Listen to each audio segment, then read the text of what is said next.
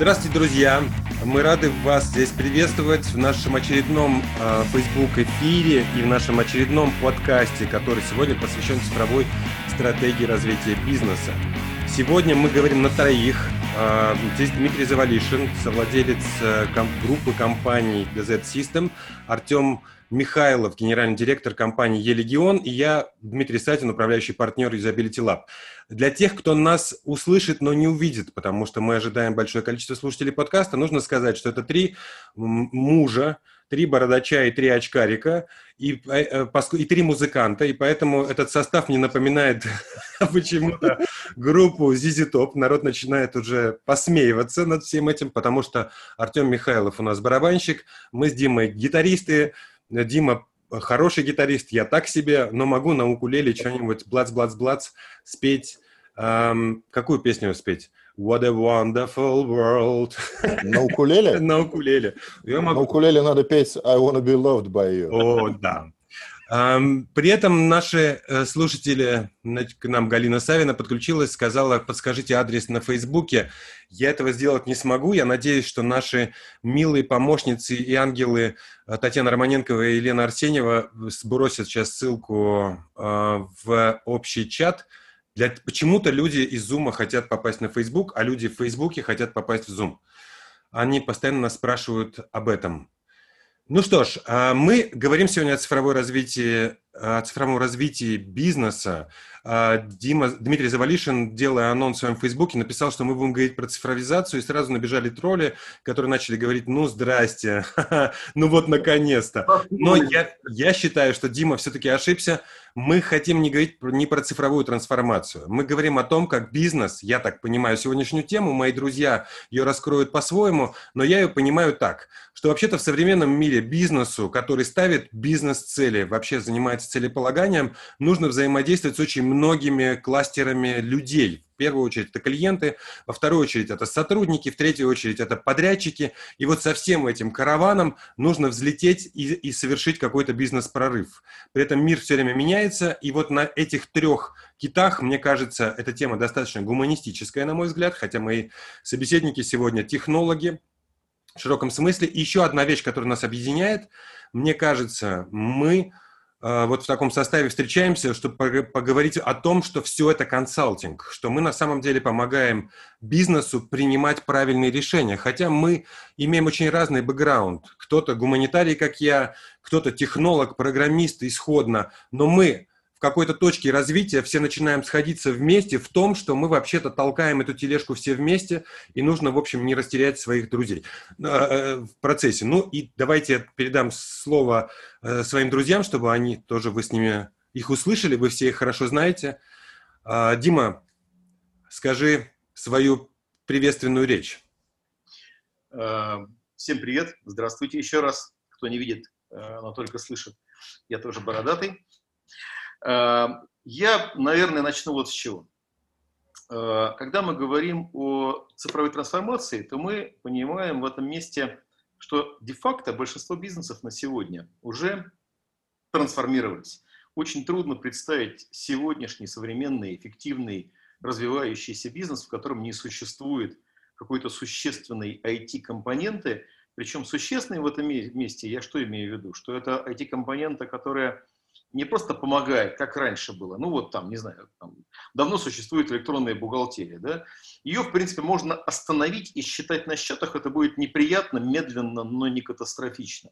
Сегодняшнее проникновение IT в бизнес, оно находится в куда более критичном формате существует. То есть э, сегодняшняя IT-часть зачастую погружается внутрь операционной фазы бизнеса и не может быть отторжена от него вообще. То есть если ее остановить, то остановится весь бизнес. Ну, э, хороший пример – это e-commerce. Да? Он на сегодня просто ну, почти полностью состоит из IT-части. Довольно хороший пример – это банки, в которых, наверное, IT-часть все еще не является э, стопроцентными, но она включена в основной канал взаимодействия. Если ее погасить, то банк, э, в общем-то, не существует в этот момент. И э, важно еще что сказать, что э, сегодня уже поздно говорить. Тут, э, Дим, спасибо тебе за некоторый префейс, да, про то, что обсуждение, которое в Фейсбуке возникало. Уже поздно говорить о самой цифровой трансформации. У всех живых она уже случилась в том или ином виде. Скорее надо говорить о развитии э, того, что сформировалось в компании, как ее цифровая инфраструктура, и говорить о темпах этого развития, о направлении этого развития, о том, как принимать решения по отношению к этому развитию. Потому что если мы э, создали некоторую IT-инфраструктуру, на ней живем, на нее опираемся, но не развиваем ее правильно, то э, мы начинаем отставать от рынка. Это понимают все. А, с другой стороны, как именно ее развивать и как принимать решения, это тоже очень большой вопрос. Потому что э, в компании есть довольно много действий, ну, в любой крупной компании, сейчас говорим, в общем, по большому счету, о компаниях серьезных, да, в которых сложилась довольно существенная инфраструктура управления, то есть существуют директора подразделений, которые отвечают за разные тематики работы внутри компании. Существуют люди, которые занимаются IT в этой компании, и которые, если уж мы говорим о цифровой трансформации, ну, не могут не влиять на процесс этой трансформации, уж тем более на принятие решения. И э, та часть, про которую мне бы сегодня было интересно поговорить, она вот чего касается. Э, как мне кажется, в существенной степени Э, в современных крупных компаниях эм, процесс принятия решения о том, куда двигаться, то есть вот эта вот стратегия цифрового развития, направление развития, это довольно эмоциональный процесс. Э, в компании есть люди, у этих людей есть какой-то вес в компании, какие-то, какое-то отношение к ним, какое-то к ним доверие, большое или маленькое.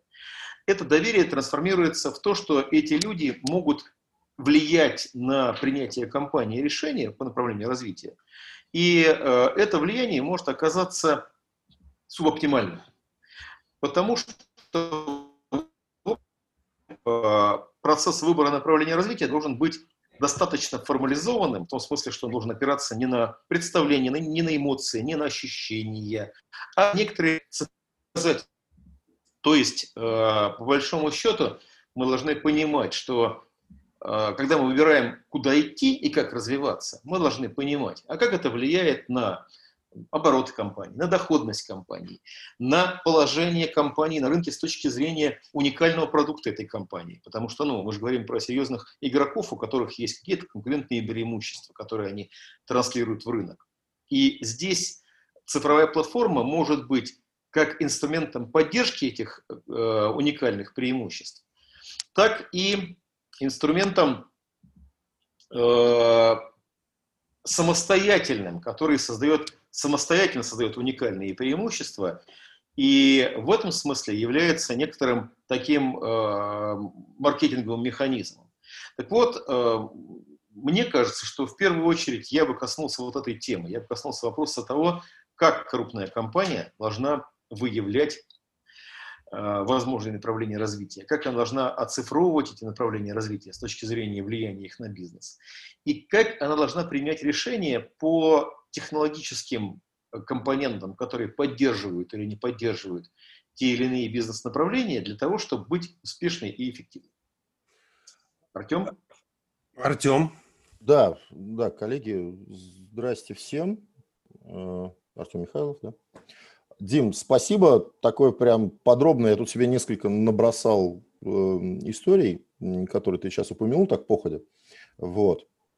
А я вообще человек, который так вот любит. Для меня вообще принципиальный такой момент, когда кто-нибудь что-нибудь важное скажет. Опа, для кого-то это просто проходной момент, а для меня прямо важно-важно.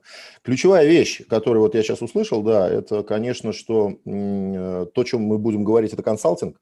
Вот. И э, я в своем в своей э, Э, сообщение, которое я поместил на Facebook, я там написал про минус второй этап. Общался тут, просто прекрасно тут провел время на юге нашей Родины, вот, на, на конференции, общался с массой, большим количеством людей, вот, и было видно, что люди, ну, скажем так, в большинстве своем, не все, понятное дело, а в большинстве своем, вот, они, для них слово консалтинг вообще какой-то пустой звук. Вот. И то, что мы будем сегодня об этом говорить, это, это, это безусловно, очень важно. И э, я пообещал, что мы этого коснемся. Люди прямо не понимают. Они, скажем, говорят, мы э, ведем проекты там от, для клиентов от нуля и до завершения. Э, сразу разумный вопрос. Ребята, а где у вас ноль? Вот. И ноль у них прям э, начали пилить аналитику, условно говоря, грубо говоря, да. Я говорю, ну классно, безусловно, да, только как это, еще есть как минимум два этапа. Первый – это там сформировать э, клиенту понимание вообще, что ему надо делать, да, а еще есть минус, это минус первый этап, а еще есть минус второй этап. Это вообще, как это, объяснить клиенту, что он клиент, что у него вообще это прям... Проблема существует. Да, и да даже не то, что проблема, нет, ну это как бы вообще, что им просто, они об этом никогда не думали, а уже давно пора. И э, это тоже очень важный комментарий, Дим. Ты сказал, что по поводу вот цифровой трансформации, э, вот это вот все, да. Да, существуют, безусловно, бизнесы, которые, э, то есть, которые, если не начали трансформировать цифровую трансформацию, то они уже умерли. И они, безусловно, находятся в, равной, в разных этих самых, но я, вот мое глубокое убеждение, например, есть, то есть, если, например, они еще как бы живы, да, но это какие-то такие остаточные движения. Да, да, да, да, да. Ну, то есть, если а, мы не будем тыкать банк, э, в банке, ну, я имею в виду в конкретные какие-то, да, но, грубо говоря, если в, в банке нету а, цифрового канала общения с клиентом, то он уже умер. Его, ну, то есть, вот он еще там вывеска, он там еще есть, у него есть лицуха ЦБ, и вот это все, но они уже умерли, они, ну, вот прям не, не протянут. Им, это, это прям мое глубокое э, убеждение. Но, понятное дело, это не все такие бизнесы. Вот, мы тут катались по Московской области. Вот, и вы не поверите, я прям чуть в столб не въехал, ха-ха-ха. Значит, реально висит билборд, на билборде написано «Услуги золотаря» э, и ссылка на, и нарисованы два логотипа от Google Play и Apple Store. Ну, то есть, реально люди, можно запилили приложение, э, заказать это, ассенизационную эту говнокачку, да, вот, э, вот прям такая вот история. И э, ключевой момент, конечно, да, это э, когда мы говорим про минус первый, минус второй этап, ну, сейчас мы, наверное, больше будем говорить про минус первый, ну, хотя, и, наверное, и там, и там мы будем обсуждать, потому что это прям принципиально важно. И должен сказать, на самом деле, что я открыл некоторую Америку, там, некоторому количеству людей, которых встречал на прошлой неделе. А, это вопрос э, формирования э, повестки для развития именно в цифровой. Какие инструменты, какие инструменты э, для этого существуют? Да, потому что и для, и для тех, у кого, которые вообще еще ничего не начали, которые даже не придумали, и для тех, которые, у которых есть мобильное приложение, но оно, например, было сделано когда-то, Э, ну, не мобильное приложение, извините, ну, у меня как это, профессиональная деформация, да, не мобильное приложение, а некоторый цифровой, цифровой канал, либо продаж, либо вот, э, вот, вот это все.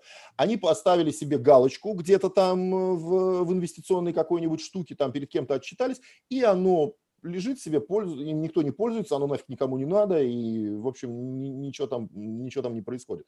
Вот, ну, это тоже такой крайний вариант. Ну, еще есть вариант, что вот они сделали, им кажется, что хорошо, но Э, они движутся недостаточно быстро, и тут очень важно э, не потерять темп, не вообще как это, ну потому что э, вдруг окажется, что ты бежишь, и ты там начитался умных книжек, что надо, чтобы стоять на месте, надо бежать, там т д д д д и тебе кажется, что ты бежишь, бежишь, бежишь, на самом деле ни хрена ты никуда не бежишь, и ты уже прямо отстаешь. И тут тоже есть инструментарий, и это прям ключевая история, которую тоже, наверное, надо пообсуждать, это потеря темпа и понимание, что ты уже даже не в середине, а, а конкретно аутсайдер. Вот э, про это тоже вот, очень важно будет поговорить. Спасибо, Артем. А, ну, я тоже свою лебединую песню сейчас спою. В начале, вот в этом блоке проблематизации, в котором хотелось бы поговорить больше, почему мы вообще здесь собрались и что мы такого ценного можем привнести. Моя личная боль состоит в том, что эм, имеет место некоторый цифровой хаос.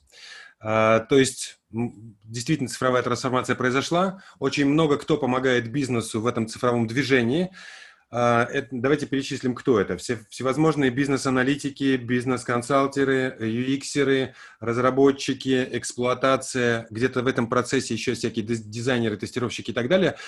И м, бизнес сталкивается перед проблемой, что ему как-то нужно со всеми этими людьми совладать и всем поставить задачу. Я сегодня хотел бы, чтобы мы больше рассказывали кейсы, чтобы наша речь не звучала слишком уж голословной, и хочу привести вот актуальный пример э, начала этого года, когда к нам обращаются именитые дизайнеры и говорят, что вы знаете, что у нас есть общий клиент, который нам заказывал дизайн, э, довольно богатый клиент, и он заказывал дизайн, э, и когда дизайн был сделан, клиент спросил, а почему я должен верить, что этот дизайн хорош? А, дизайнеры сказали что-то, я не знаю точно что, но предполагаю, они сказали, да потому что мы крутые, поэтому дизайн хороший, и вопрос ваш не э, адекватный, не валидный.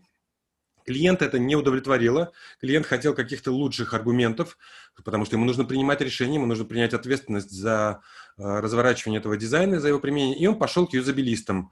Виктор Гриднев нас обозвал рисовальщиками интерфейсов Usability Lab, но он вообще не понимает, чем мы занимаемся. Больше всего мы занимаемся UX-исследованиями и проверяем как раз эти бизнес-концепции на их применимость.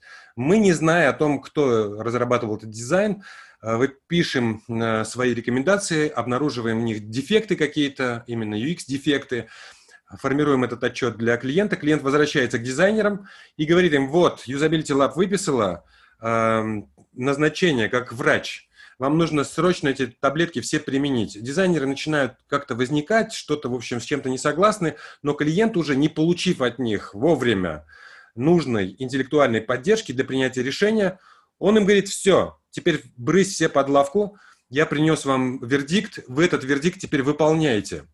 И, э, ну, мы-то понимаем, что, вообще-то говоря, все мы должны были работать в команде.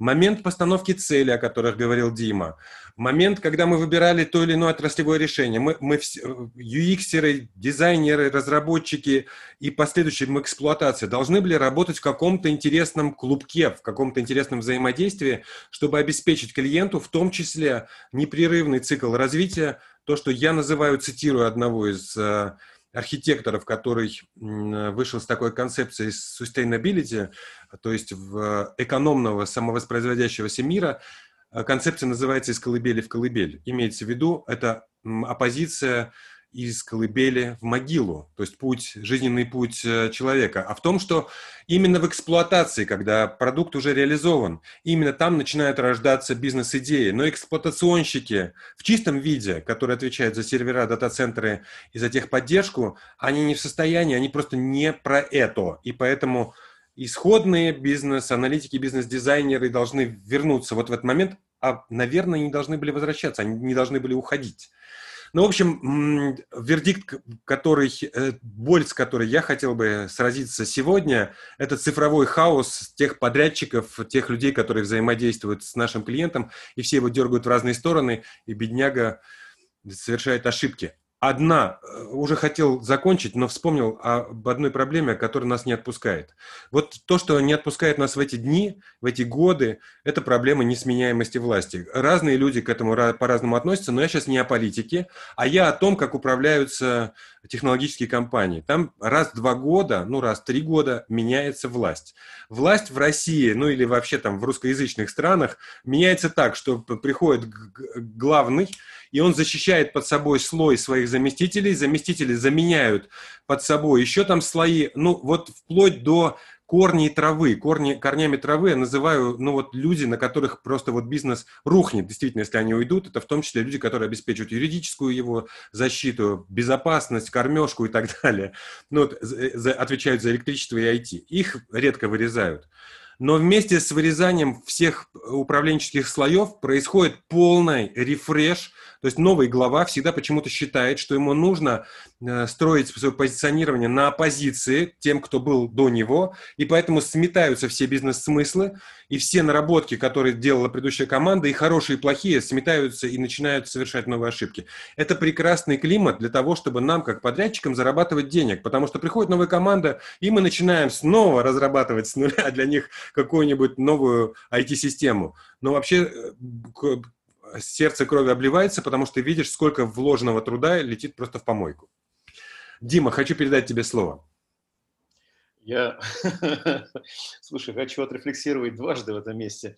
Первое, вот то, про что ты сказал, э, когда ты говорил про э, длинный цикл, да, и присутствие в процессе эксплуатации системы. То есть ты ведь говорил о чем? О том, что мало сделать систему, нужно в процессе работы с ней иметь некоторые операционные метрики, глядеть на них и делать выводы по развитию ее, потому что мы видим внутри. Тут, тут вообще, на самом деле, по мне, по мне это бьется на две отдельные э, линии. Одна линия – это э, тот драйв, который проистекает из бизнеса. То есть сам по себе бизнес, заказчик должен безусловно, всегда иметь определенный набор потребностей, которые он формулирует и транслирует в сторону IT-подразделения, ну и, естественно, как бы параллельно в сторону там, подрядчиков, которые участвуют в работе над этой системой. Это один поток, и он правильный. А второй поток, он рефлексивный, то, о чем ты говоришь. Если мы внутрь системы вставим какие-то градусники, которые ее мониторят, то, глядя на них, мы можем делать рефлексивные выводы. А где у нас плохо и что можно улучшить там? Это зачастую довольно технологично. Эм, ну, это такие какие-то совсем уж приборы, которые показывают Э, какие-то совсем уж технические параметры, но тем не менее они зачастую могут очень сильно влиять на бизнес. Я хочу баечку рассказать. Э, как-то на конференцию приехали ребята из э, большого заграничного электронного магазина, и они рассказали, как у них устроено управление проектами. Они говорят, мы никогда не откатываем версии назад. Мы вот разрабатываем систему и только вперед движемся. У нас не бывает такого, что мы вернулись на прошлую версию. Э, я был так поражен, что я потом поймал их за пуговицу после выступления. Говорю, расскажите подробнее. Они говорят, а у нас знаешь, как сделано? У нас э, сидит огромный зал, где разработчики работают. Они делают какие-то части системы и прям вживую деплоят их на рабочую систему и прям сходу запускают в эксплуатацию. Прямо в бой. Я говорю, ну страшно же, и сломать можно. Они говорят, да, страшно. Но э, у них на стене висит огромный телевизор, и на этом телевизоре идет график, число продаж в секунду в этом магазине. И сотрудник значит, разрабатывает какую-то компоненту и делает деплой, нажимает на кнопочку «Запустить компоненту в бой» и тут же оборачивается, смотрит на этот телевизор. Если кривая упала, значит он напортачил. И он срочно бежит исправлять ситуацию, как бы накатывает следующие э, изменения в систему. Это, э, меня это реально очень прям поразило, да, такой очень, эм, такой agile-agile. Но в этом есть определенная э, ценность. Я конечно, не стал делать именно так, как они делают, но чтобы я точно совершенно стал бы делать, это, конечно же, мониторить реальную жизнь системы и смотреть на нее с точки зрения э, того, как оно происходит. Но в целом это немножко в сторону от бизнес-постановок. И вот то, о чем Артем говорил, тоже мне хочется подчеркнуть э, эту вот часть жизни. Ведь э, он вот на что обратил внимание – вы э, запустили некоторую систему, она живет, работает, она является вашей, там, вашей цифровым хребтом вашим. Да?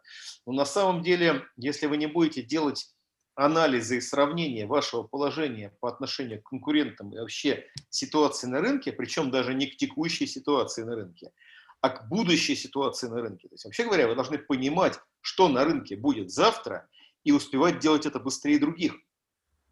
Э, это, Дим, и с тем, что ты сказал, очень сильно пересекается, потому что это как раз вопрос работы с системой не в фазе, когда мы ее придумываем и э, хотим сделать и запустить, а в фазе, когда она существует. И казалось бы, все уже хорошо, и казалось бы, все нормально. И в этом месте нам нужен какой-то инструмент, нам, скорее нашему клиенту, реальному бизнесу, да, который эксплуатирует систему, нужен инструмент, который позволяет ему в фазе эксплуатации системы глядеть на картину мира и э, управлять своим будущим. Вот э, смотри, мне, мне прям кажется, я сейчас хорошо сформулировал, да? Это задача про управление будущим. Она требует от тебя э, понимания того, что случится э, у твоих конкурентов через год. И это понимание не может быть даже основано на самом деле на чистом конкурентном анализе, о том, что сделано уже ты должен знать, а что делается, что существует как э, тренды, причем не просто тренды, ведь опять же мы тоже отлично понимаем, что на, на рынке существует миллион трендов, которые либо чисто технологичные, и это такие игрушки программистов, грубо говоря, да, либо это тренды, которые, может быть, даже интересные, но, скорее всего, не выживут. Ну, как вот, например, все мы отлично видим, как много было криков и бегов, бега вокруг блокчейна, и ну, в общем-то, и ничем это, по большому счету, не кончилось, хотя всем казалось, что вот надо бросить все и заниматься блокчейном. То есть должен, а, понимать, что происходит, б, а, уметь принимать решения потому что из этого тебе надо и что не надо, что из этого пустое, порожнее и пользы не принесет, а что из этого критично для бизнеса и что является э, инструментом, Э, который либо сделает тебя уникальным и даст тебе возможность конкурентов обойти, либо, по крайней мере, что для большинства бизнесов э, критично, оставит тебя ну, в рамках э, традиционной картины, как вот Артем правильно сказал, да, что если, если как бы ты банк, но у тебя нет онлайн-клиента, то ты временно еще банк, но завтра тебя уже не будет, потому что никто уже не готов работать с банком, у которого нет IT-инфраструктуры адекватной с сегодняшнего момента. Артем, тебе слово. Мне кажется, надо ну, да, тут я именно, ну и про это, тут как бы много таких историй, они все переплетаются. А, да, Дим, вот э, в, ты подчеркнул, это прямо интересно, да, история а, про, про отраслевой анализ, да, то есть вот отраслевой анализ, который можно делать, э, скажем, как инструмент для постановки бизнес-целей. Ну, то есть, грубо говоря, где-то, ну, хорошо, мы сегодня все говорим про банки, да, ну пусть это будет банк, да, но вот где-то у кого-то в банке, э, ну, люди любят конкретику, да, ну, вот где-то у кого-то в банке, значит, вот они там подумали, там, а там ли мы вышли, куда приехали, да, где мы там сейчас находимся, что там нам надо улучшить, там, или еще что-то такое. Вот, и в этом смысле там э, э, мы делаем анализ, сравниваем приложение конкурентов, там функциональность, генерим огромный отчет. А, и это такая достаточно регулярная история. Но, э, ну, просто не буду хвастаться, не буду лукавить. Вот история с встраиванием этого всего дела в обычный производственный процесс, это прям очень красивая история. И я причем, ну, как, э, я даже, наверное, как и потенциальный, ну, не, не потенциальный заказчик, но я-то вижу то в этом одни сплошные плюсы, да, и мы больше денег заработаем, они больше информации получат. Вот. Но э, это, это, это, это на самом деле очень, э, это очень правильно. То, что это именно регулярный процесс, это не какой-то отхок, кому-то там вот кто-то там решил что-то сделать, это вот регулярный процесс, который происходит, условно говоря, раз в квартал. Вот. И вот он происходит прокомментирую еще таким образом, что теоретически, да, что э, мы же говорим не просто про банки, да, например, какие-то взрослые банки, ну, взрослые с нашей точки зрения, с цифровой, да, но предполагается, что там есть продукт-овнер, который прям не дурак, вот прям он нормальный пацан, у банка хватает денег, чтобы нанимать э, грамотных, вменяемых людей. Вот. И теоретически, теоретически это э, кто-то понимает, что это его картина жизни, да, что он должен там вот отслеживать тренды и понимать, блокчейн это или не блокчейн. Хотя, да, согласись, что это прям тяжело, да, когда все кругом бегают, кричат блокчейн, блокчейн, да, э, сказать всем, что э, это вот, да, это прям, это, это прям сложно. Я прям хотел тебя спросить, а вот если у тебя в этом месте какой-то э, что-то, что можно сказать на предмет а как э, реально отличить э, трендовые ценные вещи от э, трендовых пустышек? А, это как бы, ну, мне на это, у тебя очень хитрый взгляд. У, а, на это обы, в обычной ситуации я бы, наверное, сказал, знал бы прикуп, жил бы в Сочи. Да? Вот. Ну, каков вопрос, такой ответ. Ну, скажу прямо, что нет, я, к сожалению, не владею серебряной пулей. Вот, э, в, это, э, в этой... У Сатин владеет он сейчас. У, конечно, у Сатина есть какая-то пуля, я не уверен, что она серебряная, но у Сатина все пули про UX. А это означает, что я считаю, что тренды нужно оценивать по тому, меняют ли они жизнь пользователя, потому что блокчейн не меняет. А... Я все-таки вернусь, да, извини, извини, Дима, я, э, ну так, сейчас немножко так закручу, да.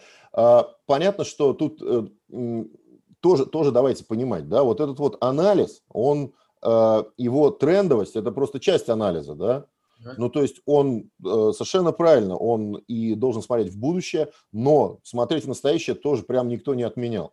И это, это огромная задача, которую тоже надо э, отрабатывать. Да?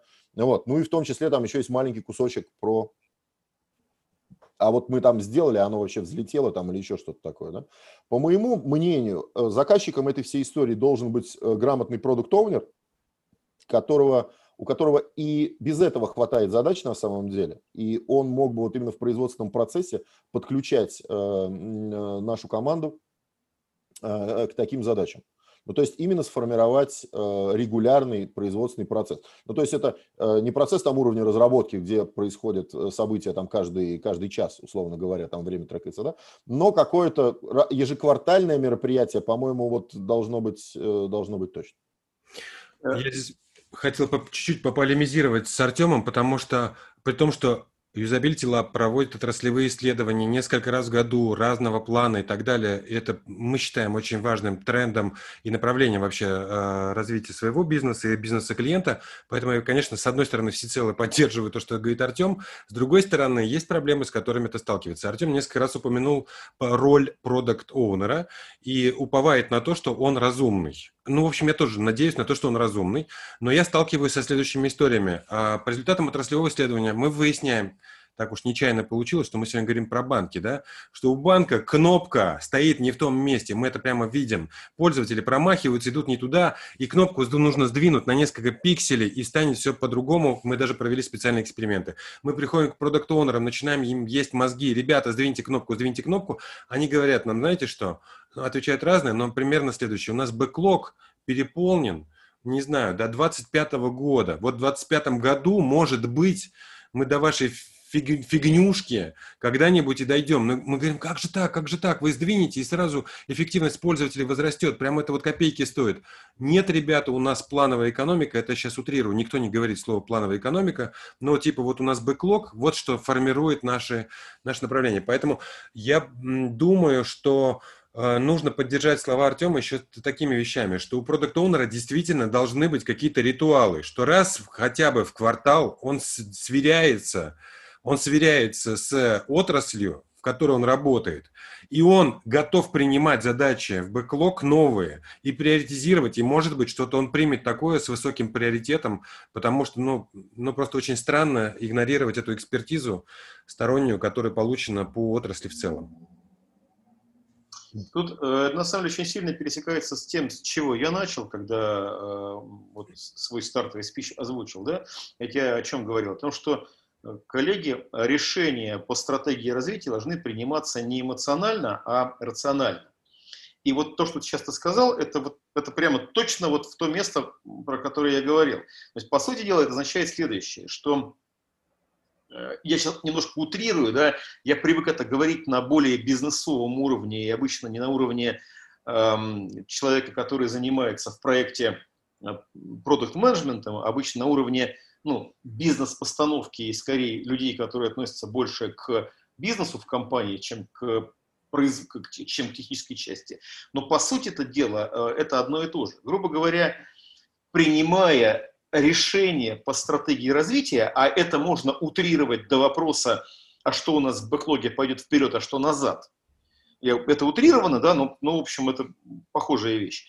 Э, принимая это решение, мы, безусловно, совершенно должны это решение принимать не в режиме «хочу, не хочу», «нравится, не нравится», «успеваю, не успеваю», а в режиме оцифровки. То есть, по-хорошему, это выглядит как?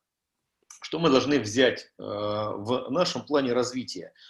Варианты А, Б, С, разбить какие-то там задачи, которые у нас есть, на пути, так, вот этот вот то, что называют роудмэпом, да, мы все не любим это слово, но тем не менее оно какой-то смысл имеет. Все-таки существуют некоторые стратегические темы. Мы хотим поехать скорее налево или скорее направо.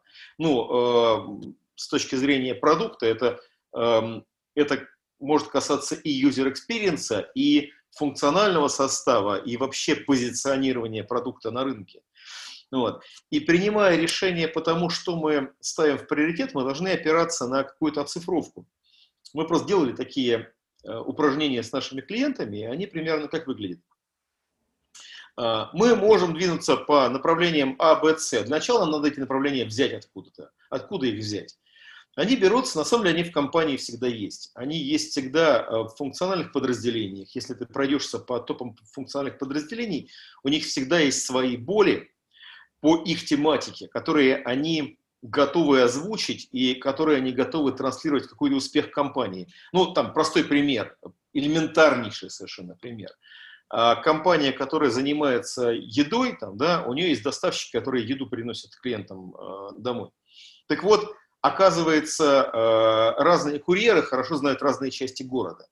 И если курьеров некоторые эти системы и предназначение им заказов профилировать по частям города, то время доставки укорачивается, причем зачастую вдвое.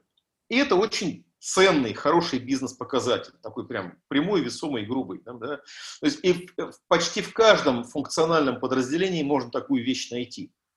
Дальше можно такие вещи собрать и сказать, смотрите, значит, мы можем двинуться вот сюда, сюда, сюда, сюда и сюда. Давайте посмотрим, а как это повлияет на э, показатели компании, на обороты, на доходы, на качество, на уникальность ее положения на рынке, на, возможно, запуск каких-то новых сервисов, которые до этого не существовали. Это, грубо говоря, мы оцениваем плюсы, которые мы получаем от такого направления движения. А потом мы должны посмотреть еще на две вещи. Во-первых, на стоимость, потому что мы понимаем, что поехать налево стоит 3 рубля, а направо 15. И это можно соотнести, соответственно, с э, потенциальной позитивной экономикой этой тематики. А еще есть еще одна вещь. Вот э, Артем про нее э, упоминал в некотором смысле. Она выглядит вот как принятие решения всегда связано с рисками, причем риски могут быть позитивные, а могут быть негативные. А, мало того, зачастую бывает... Ну, Алиса проснулась, надо. Э, вот. Зачастую бывает ситуация, при которой риск выглядит так. Если мы этого не сделаем, то мы умрем это опять же, вот, ну там а, Артем опять же один из таких рисков озвучил в грубой форме. Если ты банк, у которого нет э, онлайн-канала, то ты умрешь. Но это достаточно хороший пример того. А еще есть риски позитивные, которые выглядят так. У нас в компании вот по этой тематике есть хороший experience. Или у нас есть субподрядчик, подрядчик, который хорошо в этом разбирается, и по этой теме он может нас хорошо проконсалтить и помочь двинуться. Вот. Но и здесь же на самом деле, как мне кажется, а, вот когда мы принимаем такие решения, Дим, мы можем вернуться к тому, о чем ты говорил. То есть а, хорошо оцифровывать такие вещи, а оцифровка может в том числе опираться и на встроенные в систему метрики. И вот а, одно из моих несчастий, да, я это давно понимаю, много кому из своих клиентов это говорю, но тем не менее, не у всех э, это получается, не все готовы в эту сторону идти. С моей точки зрения, система включает, на самом деле, хороший аналитический дашборд, который э, обладает двумя э, функциями. Это онлайн-дашборд, который прямо вживую показывает, что в системе происходит, причем желательно в бизнес-терминах. А еще, конечно же, должен быть офлайн дашборд который является системой э, бизнес-анализа который позволяет собрать большие данные исторические, потому что там происходило, и их проинтерпретировать. И тут на самом деле начинаются очень интересные эффекты, которые, безусловно, должны пересекаться с тематикой юзабилити. Потому что, с одной стороны, э, мы понимаем, что есть вещи, которые эм, знаешь, как есть задачи, через которые клиент прорвется, даже если юзабилити ужасная. Потому что, ну, то есть, штраф ты заплатишь все равно, что бы там ни было, ты сдохнешь, прорвешься через любой юзер-интерфейс, но у тебя есть очень хорошая мотивация это сделать, да, поэтому э, и, и такое есть не только в э, этих вариантах. А есть процессы, которые при плохом, при, плохом юзабилити очень легко погибают, прям очень быстро погибают. Я тут недавно у себя в Фейсбуке жаловался, что э, у одного из крупных, э, крупная компания, которая страховкой занимается, моя страховая, собственно, да, я пытался зарегистрироваться, и мне было прям тяжело прорваться через э, их юзер-интерфейс. И это приводит к тому, что я просто плюю, мне жалко тратить свое время, я перестаю пользоваться онлайн-приложением, просто начинаю звонить по телефону, потому что мне свое время не жалко. И вот тут мне кажется, что есть вещи, э, в которых вообще юзабилити катастрофически недооценено, потому что вот в этом случае, тут я прям твой поклонник и очень, очень согласен с тем, что э, есть, есть точки, в которых юзабилити конвертируется в огромные финансовые потери для клиента, и вот там прямо в том случае, про который рассказываю, там просто одна точка в правильном месте, которая сводится вообще к одной строке кода. Ну, я полагаю, что она привела к тому, что они на рекламе этого мобильного приложения, ну, наверное, половину бюджета потратили бесполезно. И э, тут хотелось бы, конечно, вот не знаю, может, ты еще приведешь примеры, которые показывают вот этот эффект бабочки, знаешь, такой. Ну, я хотел здесь сказать, это немножко уклоню, правда, в сторону юзабилити, но мне только тронь на тему юзабилити, я начну сразу петь соловьем. Но, знаешь, недавно э, с нашим соотечественником, который работает в Лондоне, развивает проект Анна Мани, это проект для индивидуальных предпринимателей э, в Англии по их бухгалтерскому ведению, и там налоговому и так далее. Ну вот, и Слава сказал такую фразу, то есть мы как-то с ним спелись э, в, в экстазе, что когда, когда руководитель проекта, бизнес э, планирует какие-то затраты на IT-систему там, и так далее, в этот момент всякие решения на UX по поводу UX-исследований, по поводу дизайна, они для него встают как бы очевидными затратами, и поэтому он пытается, например, на их экономить или говорить, это слишком дорого, мы этого делать не будем. Но в этот момент он не понимает, что э, за, за, дам в будущем будущем, о котором ты сегодня говорил, о, о важности его предвидения, скрываются десятикратные затраты, а иногда стократные по сравнению с тем, что он вот здесь вот бы заплатил бы за то, чтобы этот дефект был бы пойман заранее и устранен за копейки, но потом в будущем, когда это перейдет на, в режим уже эксплуатации продукта, это обернется раздутым колл-центром, огромной техподдержкой, которая будет все время объяснять, как этот маленький пенек нужно перешагивать, хотя его нужно было вырубить при, собственно, при ландшафтном дизайне. Ну вот. Но те затраты ему кажутся далекими, ну и какими-то эфемерными. При этом, вообще-то, говоря, статистика, сегодня появление нашего общего знакомого Виктора, и он нас слушает э, в, в Zoom сейчас, но просто это в бытность, когда я работал в Минкомсвязи, там э, это не секретная была информация, э, это открытый бюджет. На развитие портала, э, единого портала государственных услуг, предположим, выделяется около 300 миллионов в год. А на эксплуатацию всей этой системы инфраструктуры выделяется 2 миллиарда. Ну вот просто сравните 300 миллионов и 2 миллиарда. И вообще-то говоря, мне кажется, что вот эта вот эм, пропорция э, такого мультипликатора десятикратного, то есть на порядок, то есть то, что мы могли исправить в самом начале, когда у нас возникла, вот формировалась сама бизнес-идея, и здесь на, на первых ранних исследованиях можно было бы проверить ее валидность, если мы этого не сделали, то через несколько шагов мы потратим в 10 раз больше на разработку, а потом на переделку того, что разработка сделала, и потом на эксплуатацию, и, и в рекламу, и в поддержку продукта мы ввалим в сотни раз больше. Поэтому, но как это, этот shift в голове у людей совершить, чтобы они думали не только о затратах вот сиюминутных, но и понимали бы вот эту пропорцию умножения затрат э, в проекции будущего? Ну, понятно, не до конца. Я маленькую прослойку хотел сделать. Здесь небольшая полемика в нашем чате возникла. Никита говорит, что похоже, что вот этими отраслевыми исследованиями должен заниматься аналитик. С ним начал э, дискутировать Артем и говорит, что речь... Нет, там большом... не это написано, извини, просто, Дим. Там написано, что э, если человек, который именуется, если я правильно там понял, если человек себя именует продукт оунером и не делает вот это, то он не он продукт оунер, он максимум аналитик. Я тоже, так, там... я тоже так подумал, но я еще хотел сказать такую фразу. Да, вот именно, Никита поддержал тебя, так что ты был, был прав. Но я хотел вот такую мысль на фоне вашего диалога высказать, что мне кажется, что любой продукт оунер ну или бизнес-оунер в широком смысле, да, он должен вообще, вступая в какой-то в какой-то бизнес, для себя сказать, сказать, а на какие бенчмарки он будет ориентироваться. И просто сход и, и поддерживать те аналитические компании, которые подобные бенчмарки проводят. То есть мы э, ровно такая компания, и мы, производя это сравнительное исследование, потом ходим и продаем его. И очень часто встречаем такое, ну, сомнением. Я говорю, балбесы, ну, то есть за вас проанализировали весь рынок, от вас сейчас требуется покрыть, не, ну, по сравнению с общим бюджетом проекта, там просто Артем сказал, что это большая работа и большой труд. Ну, тут э, я просто хочу прокомментировать, да, раз уж мы э, общаемся. Да, Никита, еще раз большое спасибо за вопрос. Вопрос правильный. Я немножко более развернуто отвечу на, в том смысле, что э, если у нас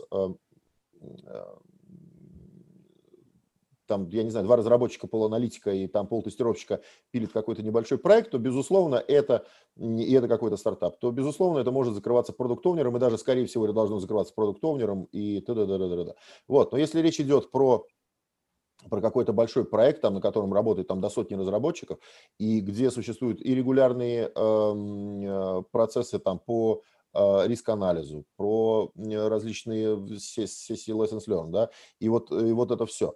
Э, когда, этим, когда, когда уже необходимо управлять управленцами. То есть проект, который уже перестает быть проектом, начинает казаться программой, состоит из множества частей. Да? И вот эта вот история именно, она вырастает и должна вырастать прямо в отдельный в отдельный трек, как разработка, как аналитика, как э, баг-фикс, как все что угодно. То есть это еще одна, это просто часть производства. Это вот просто параллельный, как там нас учат э, в PMBOK, да, это часть мониторинг и контрол, условно говоря. То есть вот у нас есть проект, вот он начался, вот он работает, вот мы это, вот, а вокруг вот этого всего нарисован большой круг, в котором живет мониторинг и контрол.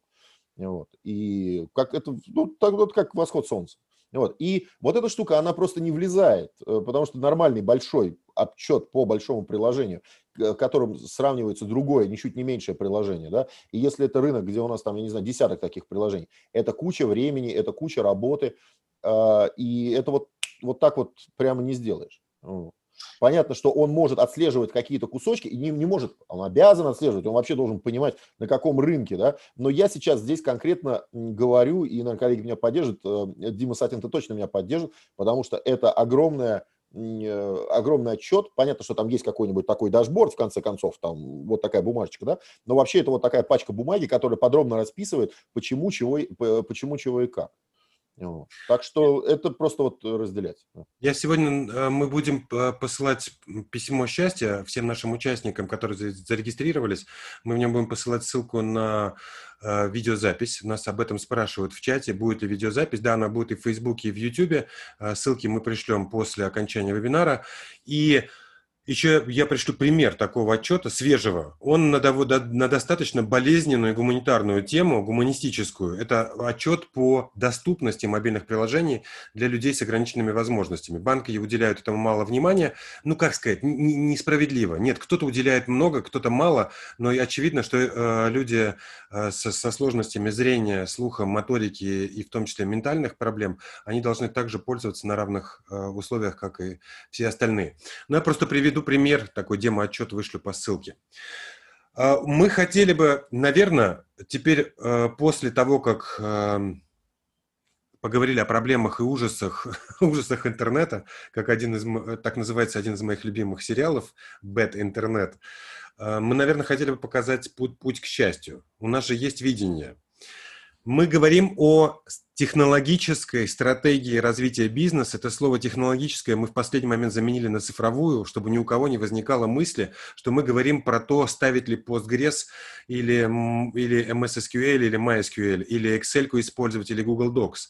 Мы говорим о digital, о цифре, о взаимодействии с клиентами. А в конечном счете это рано или поздно упрется в такое понятие, как experience, в широком смысле. Оно сейчас начинает, user experience уже начинают выражать как уравнение, в котором есть customer experience плюс employee experience, то есть experience сотрудников. И эта вот мысль, это уравнение проиллюстрирую цитатой э, небезызвестного э, человека, который был замминистра связи, это Денис Свердлов. Денис говорил, что мне кажется, что проблема пользовательских интерфейсов государственных, с которыми сталкиваются граждане, население, оно начинается из ужаса тех интерфейсов, с которыми работают сотрудники ведомств, в которых они реагируют на те заявления, которые поступают к нам и так далее. И поэтому мы, вообще-то говоря, когда сейчас в современном мире говорим о цифровом experience е, о цифровом опыте, мы должны говорить про сумму опыта сотрудников, потому что в нынешние дни, да, недавно мы проводили мероприятие, в котором участвовали банки, и сотрудник Тинькофф банка говорил, а, и нет, это, простите, это был не Тиньков, а, это был Анна Мани, все те же Анна Мани, только Никита, а не, не Слава. Он сказал, что самое важное, они обслуживают своих клиентов через чаты, там микс между чат-ботами и операторами, которые работают. Он говорит, самый важный интерфейс – это интерфейсы оператора. Если оператор затупит, если он неправильно поймет, что происходит, если он не увидит нужную информацию из профиля клиента, он не сможет адекватно отреагировать. А весь experience, вот этот коммуникационный, диалоговый, взаимодейнический, который сейчас, вот на котором строится цифра, он сразу в этом смысле рухнет. И поэтому мы говорим о стратегии. И хотя, переходя к этому слову, еще хочу не забыть такую маленькую занозу вставить. В некоторых больших организациях появились отделы стратегии. Сегодня, до начала вебинара, мы вспоминали, понедельник начинается в субботу, э, Стругацких, и там был Институт абсолютного счастья, вот, понимаешь, вот какие-то люди, которые должны принести счастье. Мне кажется, что отдел стратегии, что отдел стратегии – это что-то, это что-то очень странное. В том смысле, знаете, как это, как это выглядит. То есть мы приходим такие, но они нас считают маленькими, мы говорим, сейчас мы UX-стратегию построим, там, у нас есть под это методика, мы поможем, сфасилитируем вам э, создание такого документа, такого вижена. Нам говорят, не-не, у нас с прошлого месяца появились специальные стратегии, они сейчас работают, мы не знаем, чем они занимаются, но они сказали, что примерно через несколько месяцев они выйдут из заточения и вынесут скрижали, как Моисей, и скажут, в чем же наш наша стратегия бизнеса. Я думаю, пипец, ребята, не хочу материться, но это что-то такое, что они, даже если эти скрижали будут идеальными, на них будут написаны все нужные заповеди, они внедрять эти заповеди будут два года, как минимум потому что это продукт, порожденный в каком-то странном отделе, в секретном, тайном, за семью печатями. Мне кажется, стратегия точно должна быть полемической, она должна быть дискуссионной, вовлекать людей совершенно разных компетенций. И вот э, мне кажется, именно на предмет стратегии, сейчас со мной Михайлов подискутирует, он поднял пальчик, это что-то означает. Ну вот, мне кажется, что какая-то должна быть площадка, на которой должны были бы собраться все действующие лица этой цифровизации и должны эту стратегию создать. Артем, у тебя была да, мысль. Да, я на самом деле хотел с тобой даже не подискутировать, но это как ну, комментарий э, на самом деле. А, я еще хотел -то про, как про 2 миллиарда там поговорить, да, потому что, ну, они, кстати, связаны, эти вещи. Я в прошлой жизни был э, сисадмином, да, поэтому как это, кост на поддержку всего вообще инфраструктурно имею представление, поэтому так это, ну, так походя, а что вот эти 2 миллиарда выросли из-за того, что в, не было гвоздя, да, вот.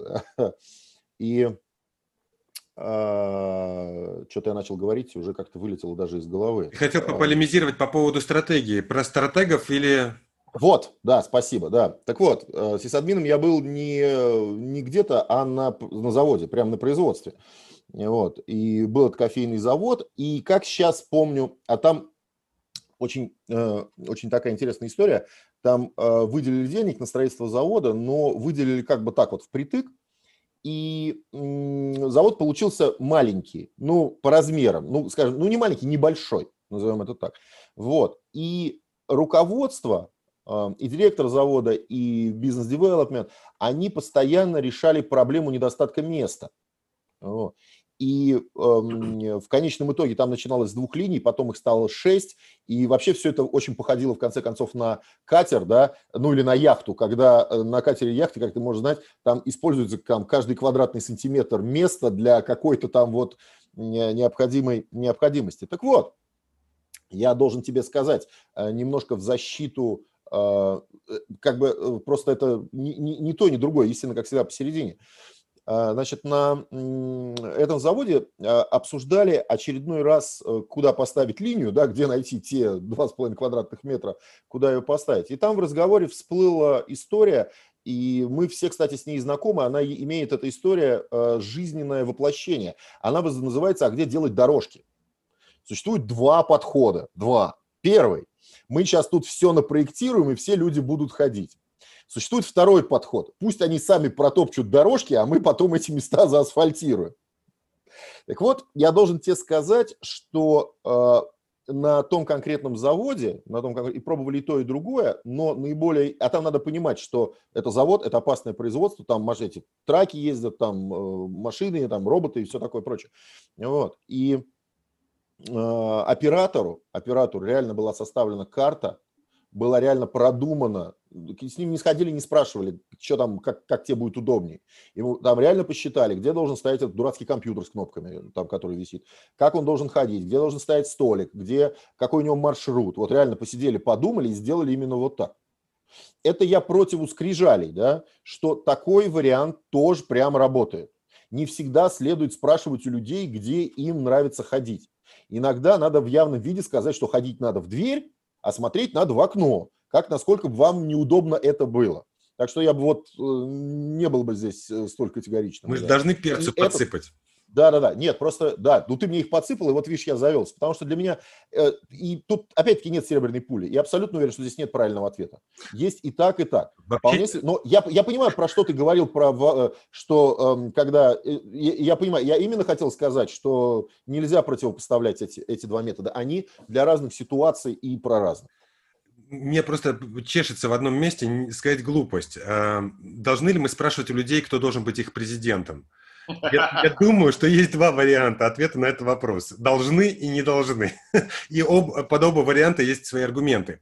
Я тебе хочу сказать, что вот то, что сейчас сказал Михайлов, да, э, я могу даже провести очень четкую линию, когда надо не спрашивать, когда надо спрашивать. Дело в том, что заводы строятся, как правило, регулярно, и люди, которые их строят, это люди, которые занимаются серийно одним и тот же, тем же бизнесом. То есть, как бы вот икейский магазин, да, э, люди, которые его строят, они их уже сто построили. И они очень хорошо понимают, как там что устроено. Для них следующий магазин – это реплика. И э, по большому счету им не надо никого ни о чем спрашивать, они лучше всех знают, как надо, и готовы просто излить это э, знание на окружающих, сказать, вот так постройте, вот здесь лифт, здесь дорожка, а здесь вот рыбу заворачиваем. Да? А в нашем случае зачастую, не зачастую, а боюсь, что в 99% случаев, бизнес э, нащупывает свою цифровую стратегию в процессе жизни, и э, я бы скорее Сатина в этом смысле поддержал с точки зрения того, что тоже, меня тоже очень раздражает ситуация, когда ты начинаешь с бизнесом говорить про потенциальный проект, спрашиваешь его, ну, у вас есть какая-нибудь постановка? Они говорят, нет, но через месяц напишем. Вот я в этом случае всегда говорю, ребята, не надо через месяц. Возьмите документ, потратьте один час, слейте в него из головы текущее понимание, как, как, бы оно ни было у вас фрагментарно, э, ошибочно или не детально. Вылейте то, что есть, придите к ним, с, придите к нам с этим вот э, черновиком, и мы очень быстро зададим вам нужные вопросы и скажем, где нужно дополнить его, и, может быть, даже сами дополним. Потому что итеративный способ формирования э, вот такой вот э, задачи, он всегда очень нежизненный, а главное, и мне кажется, Дим, ты об этом говорил, что люди в кабинете могут очень долго генерировать э, гениальную стратегию, но если она не проверифицирована с живыми людьми, которые это делают, то фигня получается. Я могу прям пример привести, э, бесподобный. Мы участвовали во внедрении эм, внутренней ERP-системы в крупном бизнесе. Ну, как ну, крупный, достаточно крупный провайдер.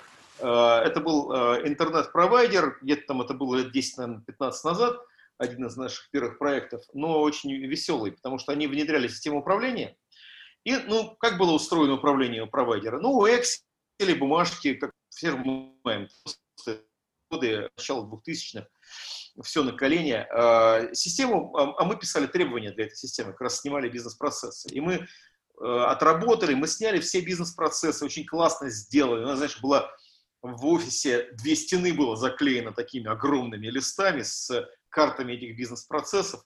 Мы все это отработали, передали ребятам, которые делают внедрение, они эти бизнес-процессы заимплементили в системе. Систему развернули, запустили, она заработала. И 31 числа система работает уже через нее, все живут, через нее все деньги идут, все управление. 31 числа приходит тетя Люся из бухгалтерии и говорит, а, а, а где же мой вот Excel-то, который вот, э, тетя Люся, ну все, уже нет Excel, уже система. Да, а как же я буду? А что ты будешь, тетя Люся? А оказывается, был бизнес-процесс, который невозможно вынуть, потому что он происходит раз в месяц. У тети Люси в голове э, она берет Excel, в котором уже посчитали выставление цен клиентам, и из головы в него вписывает, что вот с Петей у нас договоренность на скидку в 50%, а у Гены у нас стоит аппаратура, поэтому ему вообще бесплатно. И она это просто вот из башки вот, да, вот корректирует ходу. Знаешь, и этот бизнес-процесс невозможно вообще никак системно извлечь, потому что он ситуативный и возникает вот раз в месяц. Э, я это к тому, что Э, я, на самом деле, по натуре очень долго был большим противником agile подхода, но, в общем, по факту понятно, что не избежать. Э, то есть все, что мы делаем с точки зрения проектирования системы, должно всегда очень быстро накладываться на готовность э, разработчиков это сделать и на готовность операционных людей с этим жить. Э, вот эм, в этом смысле такой традиционный waterfall подход, он почему плох? Да потому что ты напроектируешь, принесешь, запустишь, и в 100% случаев выяснится, что люди, которые, э, с которых ты собирал требования, они, в общем, немножко оторваны от жизни. А люди, которые в жизни, они на самом деле по-другому работают. Там, например, большая глупость у начальника большого отдела спрашивать, как работают его подчиненные. Он расскажет такую идеальную модель мира, которую, если реализовать, то подчиненные просто застрелятся, пытаясь ей воспользоваться. Невозможно. И это тоже некоторый такой предмет. То есть, с одной стороны, мы должны жить в терминах стратегии, это, это неизбежно. Любая крупная тема, любая хорошая, любой хороший взрослый бизнес – это стратегия. Но с другой стороны, ее надо очень быстро прикладывать к реальной жизни, очень быстро проверять ее вживую на том, что происходит, и как это, обминать ее об реальность. Я бы это вот так вот сказал. Знаешь, Дим, я сегодня упоминал уже скрижали, и, значит, тут э, библейский сюжет э, ветхозаветный Моисей возникал. У изубилистов есть свой Моисей. Это Дональд Норман, э, автор, собственно, термина user experience. Э, ну, ты, думал, ты думал, это я. Я посланник. Ладно, ладно. Хватит играть в слова.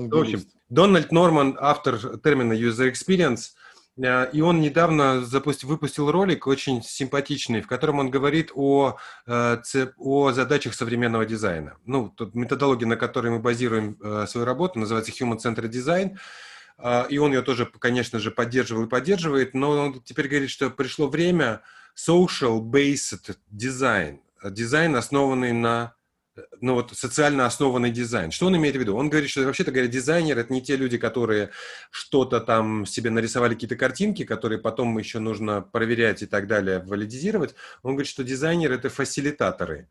Фасилитаторы, которые помогают э, пользователям поставщику услуги, он не говорит слово бизнес, да, потому что он, он это рассматривает на, на довольно необычных примерах, которые для нас выглядят инопланетными, как, например, поехать в Африканскую республику и заняться проблемой решения доступности чистой воды или еды. И вот тогда это social-based design, потому что здесь нет э, ну, четко выраженного бизнеса и четко выраженных покупателей такого расслоения. Там много действующих лиц, и в том числе люди, которые должны рыть канал, кто-то должен заниматься доставкой, сохранением воды и так далее. Сейчас я фантазирую, потому что сама тема африканская для меня, конечно, не близка. Но, вообще-то говоря, эта идея фасилитации, она мне очень близка. И мне кажется, что каждый из нас, как IT-консалтер – должен быть именно таким человеком, который позволяет бизнесу прийти в бизнес и провести серию э, каких-то мероприятий социальных. Это могут быть индивидуальные интервью, это могут быть коллективные мозговые штурмы, на которых происходит, вот ты вот сказал про agile э, в построении стратегии, и мне кажется, что первый такой вот спринт, это вот накидать, но, но кто-то должен помочь им. У, меня, у нас есть эксперименты, когда к нам приходили с домашними заготовками UX-стратегии, и было видно, что ох-ох-ох, теперь с этим сложнее работать, потому что люди вложились в написание букв, и когда мы начнем пытаться их исправить, они будут сопротивляться просто потому, что они их написали. Вложили, вот, в, это... вложили в этот труд. Поэтому лучше всего, и когда я провожу такие сессии UX-стратегии, я, я прошу их не делать никаких заготовок. Ну, то есть помедитируйте о бизнесе, куда вы стремитесь, к чему вы, э, в каком сейчас вы состоянии. Ну, то есть надо, если вы хотите а, как-то подготовиться. Но потом я прихожу и начинаю с ними проводить беседу, которая может проходить в разных форматах. И этому в мой вброс в нашу беседу относительно того, как такая стратегия может зарождаться из, именно из моего вижена UX-ера но, очевидно, в ней будут отсутствовать некоторые технологические компоненты, но если вы принимаете такую модельку, то она, она явно может быть усовершенствована. Мои вопросы, это я спрашиваю первый вопрос, а каковы ваши бизнес-цели? Ради чего вы, что вы хотите сделать? И нужно сказать, что на этот вопрос всегда отвечают глобально и не попадают даже в собственный, ну, как бы, я, они вот говорят вещи, они, ну, я приведу примеры совершенно реальные. Когда еще не было э, такого засилия Russia Today, был, был, были РИА Новости, и тогда Наталья Лосева была одним из руководителей редакции РИА Новостей, и мы приходили к ним помогать сделать новый сайт РИА Новостей. И интервьюируя Наталью именно по этому предмету, именно вот по этому лекалам, которое я сейчас рассказываю, а Наталья мне сказала, наша цель – тотальное доминирование в средствах массовой информации. Ну, то есть быть number one. Ну, цель классная, но вообще говоря, в тот момент, когда она это произносит, я даже не могу ее критиковать. Я просто записываю это в некоторый mind map, который она тоже видит. Это тоже очень важный ход – тот документ, который ты создаешь прямо от хок, вот в рамках этой встречи, ты его показываешь всем участникам, потому что когда они видят свои мысли, записанные у тебя, они тут же начинают их корректировать, и происходит очень важный созидательный процесс с обратными связями. Ну так вот, она это говорит, я окей, окей. Сразу забегая в, в, в конец, в конце, последний вопрос, который я задаю, а какими показателями мы будем мерить достижение ваших бизнес-целей? Этот завершающий вопрос, который возвращает к началу, он приводит к тому, что клиент начинает переформулировать свои бизнес-цели. Потому что в конце, дойдя до KPI, Наталья говорит, что мы будем оценивать достижение цели по приросту ядра. Так у журналистов называется э, та, тот сегмент аудитории, который раз в неделю обращаются к этому СМИ. И вот прирост этой аудитории, и она даже готова называть проценты, на которые прирастает это ядро, и являются показателями. И тогда я говорю, Наталья, но похоже, я же не просто молчаливый фасилитатор, который собирает сведения, но который тоже приносит свою ценность. Похоже, вашей цель, целью является воспитание лояльности. Потому что именно она является, приведет к приросту, а не просто быть номер один, потому что цель сформулированная так вот глобально, быть номер один, можно, например, просто убить конкурентов, и ты будешь номер один, потому что ты будешь номер единственный, и чебан. вот. Но э, все-таки дальше. Теперь, собственно, vision юзабилиста. Если бизнес-цель и показатели измерения этого успеха – это общая вещь, то дальше мои, собственно, юзабилистские вопросы. Первое, а какова ваша целевая аудитория? А в кого вы целитесь? Мы на кого хотим произвести этот эффект? И я хочу собрать инсайты, которые бизнес произносит прямо сейчас. Я понимаю, что они не проводили исследования. А может быть, проводили. И они начинают что-то вспоминать. И в таких местах всплывают иногда удивительные вещи, которые даже бизнесу были непонятны. Например, Леруа Мерлен, проводя вот подобную сессию, вот в этот момент они говорят, какое-то агентство для нас проводило исследование и выяснило, что нашей персона байер, то есть тот, кто покупает, и, или кто является мотиватором покупок в Leroy Merlin, является беременная девушка. Но мы что-то не поняли, нам кажется, что это не совсем так, и поэтому мы, и мы, мы просто запомнили это как странный артефакт такой, понимаешь? Но потом мы начинаем с ними цепляться за эту крайнюю аномалию. Но не идиоты те люди, которые проводили исследования, которые пришли к этому выводу. И мы начинаем с ними разбираться и понимаем, почему так происходит. Потому что семья ремонтирует свою квартиру в ожидании ребенка. Да? Это один из самых частых драйверов.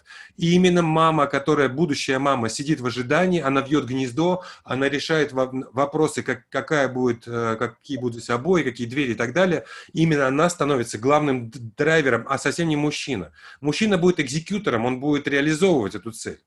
Ну вот, это просто к тому, что здесь могут быть инсайты, которые вот так вот выплывают, но они потом очень сильно формируют всю стратегию. Дальше... Пример, спасибо тебе за него, я восхищен. Дальше два вопроса, которые для меня являются стартовым для рассмотрения сценария пользователя. Это триггер, это, собственно, а где, в какой момент, в какой ситуации возникает, возникает потребность в нашем сервисе и в нашем бизнесе у этой целевой аудитории. Узнают ли они из рекламы? Когда-то Билайн передо мной так формулировал задачу их исследования. Мы размещаем билборды по, э, по Москве, и там написано какая-то новая услуга, и вот такой-то код – который нужно набрать USSD команду. И мы хотим понять, заметил ли человек, понял ли он, потом он что с телефоном делает. То есть вот хотели бы от рекламы до целевого действия проследить. Это сложно. Вот ну, текущий пример, который я привел, он очень сложен в силу того, что это в разное время возникает, происходит какое-то психологическое созревание пользователя и так далее. Э, послед... Э, следующий вопрос. А какова, какое, какое целевое действие мы хотим получить от целевой аудитории? Это следующий вопрос медитации с бизнесом. Следующий вопрос, исключительно технический. Он называется у нас ресурсы. Ресурсы и сроки. И ты сегодня говорил, а готовы ли программисты, а готова ли эксплуатация, а готова ли инфраструктура принять. То есть можно изобрести iPad, это э, пресловутый пример, то, что iPad был изобретен в 70-м году, студенты MIT э, его описали в рамках какого-то студенческого конкурса, но технологически мы не могли сделать iPad. И поэтому понятно тоже. Черту подробности, какие программисты? Готов ли сам бизнес, потому что ситуации, когда бизнес сделал IT-часть системы, но операционно к поддержке этого сервиса не готов, это, в общем, прям нередкий случай. Извини, что я тебя перебил. Не, не, но ты мне подсказал пример, который из моих, знаешь, у каждого айтишника есть какой-то э, э, подвиг кавалерийский. Это значит, когда ты с наскоку куда-то ворвался на белом коне, помахал шашкой, а потом тебя встретили заворож... завороженные женщины, даже, может быть, букетики тебе подарили, но сказали, ничего того, что ты тут планируешь, же сделано быть не, бу не будет. И мой пример, мы, мы, мы делали какие-то посадочные страницы для компании, которая э, производит пластиковые окна, и мы придумали какой-то дикий креатив. Мы поняли, что основная боль, что каждый, кто заказывает пластиковые окна, хочет понять бюджет ну, заранее, хотя бы приблизительно. А э, поставщики пластиковых окон не могут этот бюджет сказать, потому что не знают, какое у тебя окно, Э, сколько стекла уйдет, сколько пластика, как его там придется монтировать и так далее. Поэтому им нужен замер. И вот одна из проблем... Это странная история. Это, кстати, странная история. Отличный пример, да. Что ты тут фонтанируешь отличными примерами, да. Вот, э, вот я вот как клиент заказывал тут недавно, да, а какого фига-то? Ну, известно. Ну, вот если мне нужно, а, там, не знаю, площадь остекления у меня, не знаю, там, 15 квадратных метров, 15.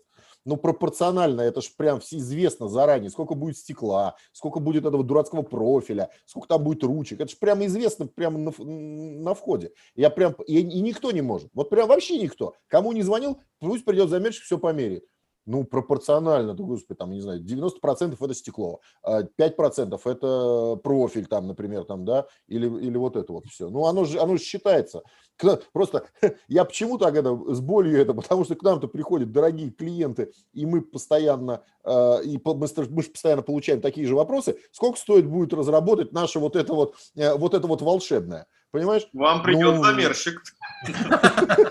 Нет, нет, подожди. Как бы мы же уже умеем, мы же уже взрослые, мы же понимаем. Вот, клиенту, поэтому никто ничего не замеряет. И говорит, что клиенту будем работать от забора до обеда. Сейчас же фикс никто не покупает, не продает, в смысле, э, не, нет, как это сказать-то, не продает или не покупает. Ну, в общем, э, как это, пытаются, клиенты пытаются впарить, но э, индустрия это уже морально к этому всему не готова, ну, по крайней мере, в мобильном виде. Поэтому говорится, что вот будем, будем потеть. Ну, да, я хотел... равно как, как, какая-то вилка-то для клиента всегда. Да, давай закончу свой пример, потому что он был для меня охлаждающим в том смысле, что, э, смотри, я поступил, подошел к решению проблемы следующим образом, что в Москве огромное количество типовых домов. В этих типовых домах типовые окна. А их размеры заранее известны. Нам достаточно, чтобы, по моей гипотезе, нам достаточно, чтобы клиент сказал адрес, по которому он живет, даже не квартиру. И мы уже ему скажем, что, скорее всего, у вас вот такие, такие, такие варианты, и вот примерно та, э, такой исход. Но интересно, что получилось. Я прихожу к ним и показываю решение, что нужно спрашивать адрес, а потом говорю, смотрите, ребята, у вас либо есть краденые базы БТИ, или есть хотя бы Яндекс карты, на которых можно посмотреть этот дом по этому адресу и посмотреть, как какой он серии, и прямо вот все пролеты, все известно. И на меня женщины надо сказать, что пластиковые окна – это женский бизнес. В том смысле, что звонящие – это в основном женщины. Это те самые беременные девушки, но это очень утрированный образ. Но пластиковые окна в 70% заказывают женщины. И, же, и те, кто сидят на телефоне, обрабатывают эти звонки, это тоже женщины. Но я сейчас разговариваю с теми, кто обрабатывает телефонные звонки и пытаюсь как-то наладить их новую жизнь. Я им говорю, я бы на вашем месте бы, узнав адрес, побежал бы туда, посмотрел бы то, и сразу бы выкатил коммерческое предложение. Они смотрят на меня и с такими очень растекающимися от удовольствия лицами, я не могу понять их эмоцию, чем я таким вызываю их оргастические, вот предоргастические состояния, и потом они говорят, нам так приятно, нам так приятно, что вы о нас такого хорошего мнения. Но ничего из того, что вы говорите, мы делать не будем, потому что не можем. Но я уже дальше не стал, как бы понял полный провал своих кавалерийских наскоков, но э, то, о чем говорят мои коллеги Дима и Артем, мало того, что нужно внедрить какую-то цифровую хрень, нужно понять, а персонал вообще может с ней работать.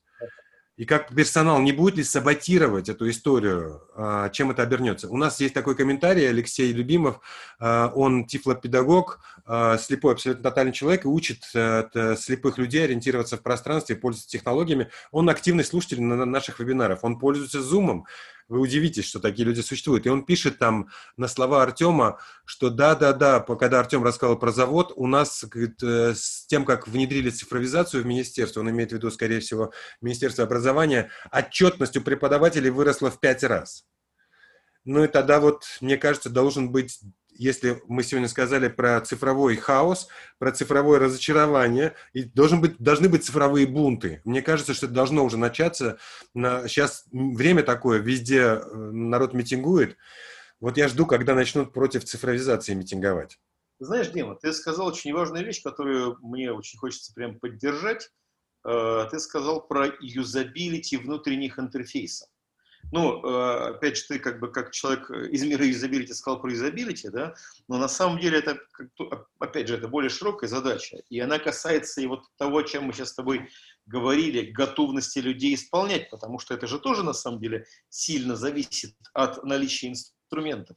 То есть, грубо говоря, если бы у девочки на телефоне, которая получает звонок, была бы одна кнопка, которую она нажимает, и ей там сразу по адресу, который назвали в телефон, сообщают, дом П44, там три окна таких, таких, таких, таких-то, стоимость такая-то, а она бы сразу говорила, да, да, да, мы знаем, у вас такой-то дом, три окна, с вас будет там 3,80 в кассу, пройдите, пожалуйста, все бы сработало, безусловно. То есть на самом деле это тоже, вообще говоря, наша область знания и умения, это обеспечить бэк-офис обеспечить бизнес изнутри правильной цифровизацией, которая позволяет сделать следующий шаг. И это, вот, это, кстати, место, которое меня самого очень сильно волнует, потому что с моей точки зрения, я, я бы так сказал, я это ощущаю, что наши возможности как э, технологов, как разработчиков, как людей, которые умеют отвечать за IT-часть решения – уже давно э, упираются в сам реальный бизнес. И э, почему мы, собственно, стали заниматься консалтингом? Да потому что мы уже четко понимаем, что ограничительной частью по э, размерам сложности, ценности, что самое главное, проектов, является не технологическая часть. С точки зрения технологии можно сделать все, что угодно. Ну, это как бы стоит каких-то денег, зачастую даже очень больших денег, но там каких-то ограничений почти что нету ограничения на самом деле находятся на стыке IT-решения с умениями и возможностями самого бизнеса. И здесь начинаются эффекты, про которые мы сейчас, э, к моей большой радости, наконец заговорили. Э, про то, что мы можем пытаться навешивать это на людей, а мы можем на самом деле, заглядывая в суть бизнес-процесса, предлагать новые технологические решения. Вот мы с Артемом про это недавно тоже начали активно говорить про тематику АИ, как бы, да, в современной разработке, она тоже в эту сторону хорошо ложится. Почему? Потому что э, наша задача, как айтишников, сделать так, чтобы, грубо говоря, задача человека была не сделать работу, а условно, я немножко утрирую сейчас, принять работу у системы. То есть идеально, чтобы человек, который сидит на колл-центре, не работал в поте лица, а Э, эмоционально хорошо поговорить с человеком, да, чтобы ему было приятно, что с живым человеком разговариваешь, не с роботом. Но чтобы работу за него сделала вся IT-система. Чтобы, грубо говоря, когда он разговаривает, и ты про это тоже упоминал, да, что э, для колл-центра, вообще для тематики CRM это прям очень важно. Что когда у тебя звонок, ты должен сразу понимать, кто позвонил, кто это такой, как мы с ним работали, какая история взаимоотношений. А мало того, что интересно, да, вот я сейчас не могу сказать, где это происходило, но такие проекты уже есть. Э, системы умеют генерировать для эм, людей, работающих с клиентом, для сейлов, для сотрудников контакт-центра, готовые пакеты предложений. То есть к тебе обращается человек, и система сразу тебе говорит, смотри, вот этому, вот я посмотрел на то, как он себя ведет, что он там делал с нами, как он работает, вот ему можно вот это, вот это, вот это. Причем э, обращу внимание, что это не тематика уровня впарить, а тематика уровня действительно нанести пользу. То есть наша компания вот с этим клиентом может сильно увеличить э, пользу для него, если пойдешь с ним вот в эту сторону. И это тоже некоторая такая тема, которая э, расширяет вот ты заговорил про юзабилити бэк-офиса, по сути дела, да, я сейчас немножко расширяю эту тематику, говорю о том, что задача не только обеспечить более хороший юзабилити бэк-офиса, но и э, зачастую, поглядев в реальные бизнес-процессы, э, айтишники могут предложить э, некоторый следующий шаг по глубине работы системы, который позволит либо сильно снять нагрузку с людей, которые э, в компании работают на бэк-офисе, либо существенно расширить их возможности, либо вообще э, в некотором смысле предложить инструменты, которые вручную не делаются. Ну ты, Дим, конечно, копнул, копнул. А, Стараюсь. Я, я прямо сижу, слушаю, да, это все. Э, с одной стороны, ну нет, как бы не надо говорить, что с одной стороны ты прав. Нет, я просто хотел сказать, что ты же прекрасно знаешь, э, как выглядит э, условный проект, да, ну, то есть вот э, проект, я имею в виду, сейчас я, я повторю, какой-нибудь интерпрайзный проект, да, ну, то есть Э, там, если что касается интерфейса, то 90% отправляется э, в веб-морду, ну, в какую-то клиентскую морду, да, а 10% отправляется админом, мы что-нибудь тут нахерачим на бутстрапе, вот. Э, вот. Да, и, да, да. Это, это место, где все экономики... И вот правда. продать это, и продать это, по-моему, да, ну, то есть вот мы тут обсуждаем рост, там, и с другой стороны, да, я услышал у тебя некоторое противопоставление, вот, эм, про, по поводу вот бэк-офисных проектов, как бы у них же, говорит, то, у этих людей же тоже мама была, да, понимаешь, их же тоже мама рождала. Ну, то есть там же у этой штуки тоже есть продукт овнер, да. он же тоже там да. вообще должен как-то прикидывать некоторые варианты, да. Это вообще, возвращаясь к разговору в самом начале, да, Никита вот э, э, писал, да, по этому поводу, о роли вообще продукт овнера в принципе, да, вот, и это же, наверное, тоже, то есть понятно, что он просто сфокусирован на морде, на то это на э, customer face, да, а то, что там внутри, это какой-нибудь жуткий бутстрап из 90-х, и который нельзя никаким людям показывать, да. Но при этом надо тебе сказать, что, опять же, э, я думаю, что Дима в этом месте меня поддержит. Э, почему я так думаю, да, потому что Usability Lab в существенной степени занимается проектами, в которых много точек, оптимизация которых может реально повлиять очень сильно на э, эффективность бизнеса. Так вот, э, мне кажется, ну я это вижу э, в некоторых местах, что компании, в которых IT-составляющая является действительно критичной частью бизнес-процесса, они к этому начинают относиться уже гораздо серьезнее. То есть начинают понимать, что... Я, я вот то, о чем ты говоришь, это очень важная, правда, вещь, потому что любой проект – это всегда вопрос нехватки бюджета в ситуации, когда наши желания превосходят наши возможности. Так всегда бывает. Любой проект хотим очень много, но хватает нам пока на один рукав и на одну штанину, давайте как-нибудь повыкручиваемся. Да? И, конечно, в первую очередь все занимаются той штаниной, которая светит в сторону внешнего пользователя, а вовнутрь начинается экономия, и это большая проблема, действительно. Но опять же, если мы будем управлять нашим бэклогом некоторым образом, глядя на реальную бизнес-эффективность, то есть оценивая это не в режиме эмоций, как же так мы вот внешнему пользователю не доделаем что-нибудь. Это же всегда вопрос того, а что реально приносит деньги. Если, грубо говоря, мы можем ускорить работу внутренних людей в 10 раз, то, значит, этим надо заниматься. И причем я реально знаю э, ситуации, когда на проектах удавалось несложным изменением бэк-офиса просто развернуть катастрофически работу этого бэк-офиса и на порядке изменить коэффициенты, и на порядке изменить даже не количественные показатели, а качественные показатели. То есть ситуация изменилась настолько, что если, ну я сейчас немножко утрирую, потому что я, я не могу про это рассказывать, это NDA, как, как всегда бывает. А, если до э, этого изменения условно люди своим обычным постоянным клиентам продавали некоторые более-менее случайные услуги, которые удавалось придумывать на ходу, то после введения небольших изменений получилось сделать так, что э, система стала очень быстро генерировать вот списки э, возможных ценностей, которые можно этому клиенту предложить, и оказалось, что работа просто совершенно по-другому стало быть устроено. Клиенты стали видеть в обращении к э, этому бэк-офису огромную ценность для себя, и картина очень сильно изменилась. Ну, я в этом смысле испытываю прямо... Идея это хорошая, да, но э, я испытываю в этом даже неосторожный скепсис, да, я обычно испытываю осторожный скепсис, да, а тут я прямо испытываю неосторожный э, скепсис. И порукой этому несколько вещей. Первое, э, зеленый телнет. Второе, система продажи билетов в РЖД. Третье, система продажи авиационных билетов. Кто это видел, это же прям, это не дерьмо мамонта. Это, я даже не знаю, это там бронтозавры. Вот, понимаешь? Но оно, и тут же, я, я понимаю, почему это. Огромный пласт людей, миллион, ну не миллионы, там десятки тысяч людей умеют этой хреновиной пользоваться. Вот. И для них это уже прям не зеленый телнет, да, для них это, ну, а что а чё может быть лучше? Это же вообще прямо шикардос, шикардос. Поэтому, в общем, оно, конечно, может, просто не зайдет. То есть мы пойдем проповедовать это Евангелие, да, а вот э, что-то я прям не уверен э, в то, что... И живые примеры, вот они, пожалуйста. Очень выпуклые.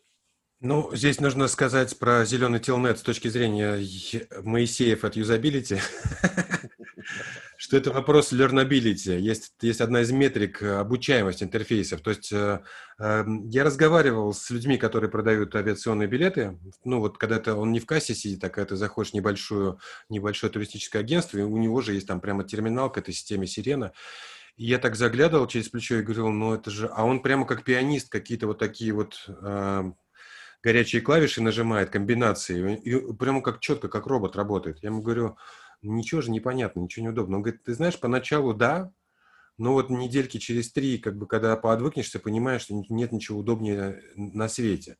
И тут есть вопрос, действительно, можно заточить человека, адаптировать к системе, и он будет суперэффективным, но если мы делаем, например, колл-центр, в котором очень большая текучесть кадров, и ты просто замучишься. Любой колл-центр – это центр по обучению сотрудников колл-центра, именно из-за такой сильной текучки. Тогда вопрос learnability, в смысле легкости освоения системы, выходит на первый вот Евгений нам и отвечает как раз. Вот, да, вот э, я комментирую. Да, очень хороший комментарий. Евгений, спасибо большое. Да. Евгений Степченко пишет, как человек, имеющий отношение к системе продажи билетов, там упор на скорость работы обученных людей. Они не... Обученных. Обученных людей, они не меняются и не из-за инерции не меняются, а именно из-за обученности. Поэтому да, но это другая немножко э, разговор между тем, кого мы кому адаптируем. Человека адаптируем к информационной системе, и тогда мы, если нам нужна скорость, то, конечно, и человеку нужно адаптироваться. Люди, которые садятся за штурвал сам, самолета, не бывают случайными. Они то есть есть бэк-офис, а есть бэк-офис. Ошибок по юзабилити в системах управления самолетом на самом деле вот вагон и маленькая тележка. Конечно. Это факт. Э, Дим, скажи, пожалуйста, а может мы вот э, как-то к нашим слушателям обратимся, и у них, может быть, вопросы есть? Потому что вот если нас Гриднев там читает, то он же прям обещался как бы нас э, тут... Э, что-то там такое очень... Э, да, Виктор, если ты нас слышишь, напиши нам, пожалуйста, либо в чат, либо вопросы-ответы. Э, мы будем рады с тобой пополемизировать. Э, между тем, э, мы тут текстом ответили на некоторые вопросы. Например, один из вопросов, который мы же говорим про тренды. В момент, когда мы говорили про, тренд, про тренды, у, у, у Ольга Ведерникова спросила, э, что на конференциях все в один голос говорят, что чат-боты и голосовые помощники останутся основным коммуникационным каналом с клиентом. Как думаете, отпадет ли необходимость мобильных приложений, интернет-банках и так далее? Спасибо. Это действительно, мы недавно проводили э, вебинар, который назывался «Искусственный интеллект» и conversational Conversional, конвер... Фу ты, вот все, у меня про проблема. Конверсия мне оттоптала мозг, поэтому я не могу слово conversation сказать. Conversational user interface – это как раз диалоговые интерфейсы. А, и говорят, некто есть необанки, которые не разрабатывают никаких приложений, они сразу делают чат-боты, голосовые, текстовые, и все прекрасно работает. Но нужно понимать, что есть область применения разная, и вот, вот раз уж мы там, тем более с подачи нашего слушателя заговорили про систему Сирена по продаже билетов, на секунду себе представьте себе голос, голосовой интерфейс, как бы выглядел. Я не уверен, что он для скорости. Дим, у тебя выключен микрофон, если что. Э, я не уверен, что голосовые интерфейсы, они для скорости. Они для легкости объяснения.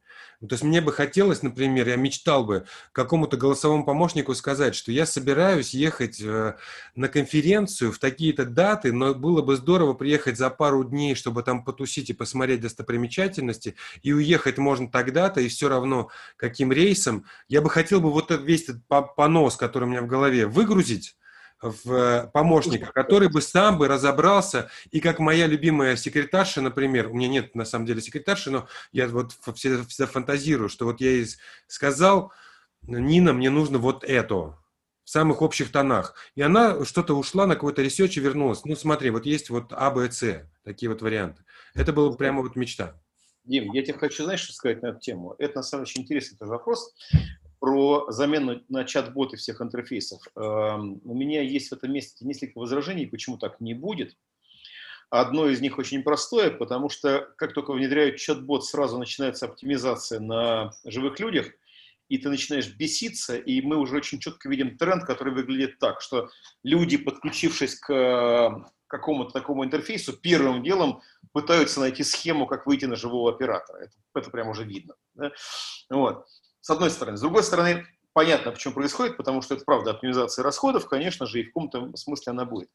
Есть еще одно смешное, э, смешная причина, почему чат-боты достаточно эффективны, она связана вот с чем. На самом деле, к сожалению, к огромному моему сожалению, люди, которые занимаются современными веб и даже мобильными интерфейсами, кроме нас, конечно, кроме Елегиона, вот, зачастую допускают совершенно феерические фейлы. Ну, э, простой пример. Э, ты регистрируешься в какой-то онлайн-системе, тебя спрашивают имя, фамилию, состоял ли ты, значит, там в браке, судился, не судился, женился, не женился, вот все вот это ты заполняешь, и кажется, что наверное, в 2020 году нужно уже сделать систему таким образом, что если ты заполнил 50 полей из 51, то при ошибке на 51 поле остальные должны остаться. Так вот, э, в 90% случаев это не так. То есть система сделана настолько по-идиотски, что если ты ошибся в одном месте и нажал Next, тебе сказали, ну, э, что-то ты, кажется, мы тебе не верим вот в поле, где про жену написано или девичью фамилию матери. Это ваш... Ты опять про страховую компанию, по-моему, рассказываешь. Ну, я это вот нет, прям, на самом деле я... это, это прям общее место, это прям везде. И... Нет, просто ты начал именно со страховой компании, и я помню, как я пытался страховку, и это вот прямо, это вот он, это вот оно прямо, вот оно торчит. Ну, например, да, ну это на самом деле прямо общее место, да, и что меня покорило в этом месте в регистрации, по-моему, на Яндекс Драйв, которая была сделана именно в чата, да, в том, что э, ты очень четко понимаешь, что все пройденное точно не обнулится. То есть, если ты уже отправил им документ какой-то, и они его приняли, значит, отправил и приняли. То есть, итеративность этого процесса и его возможность исправить ошибку, она является огромной ценностью.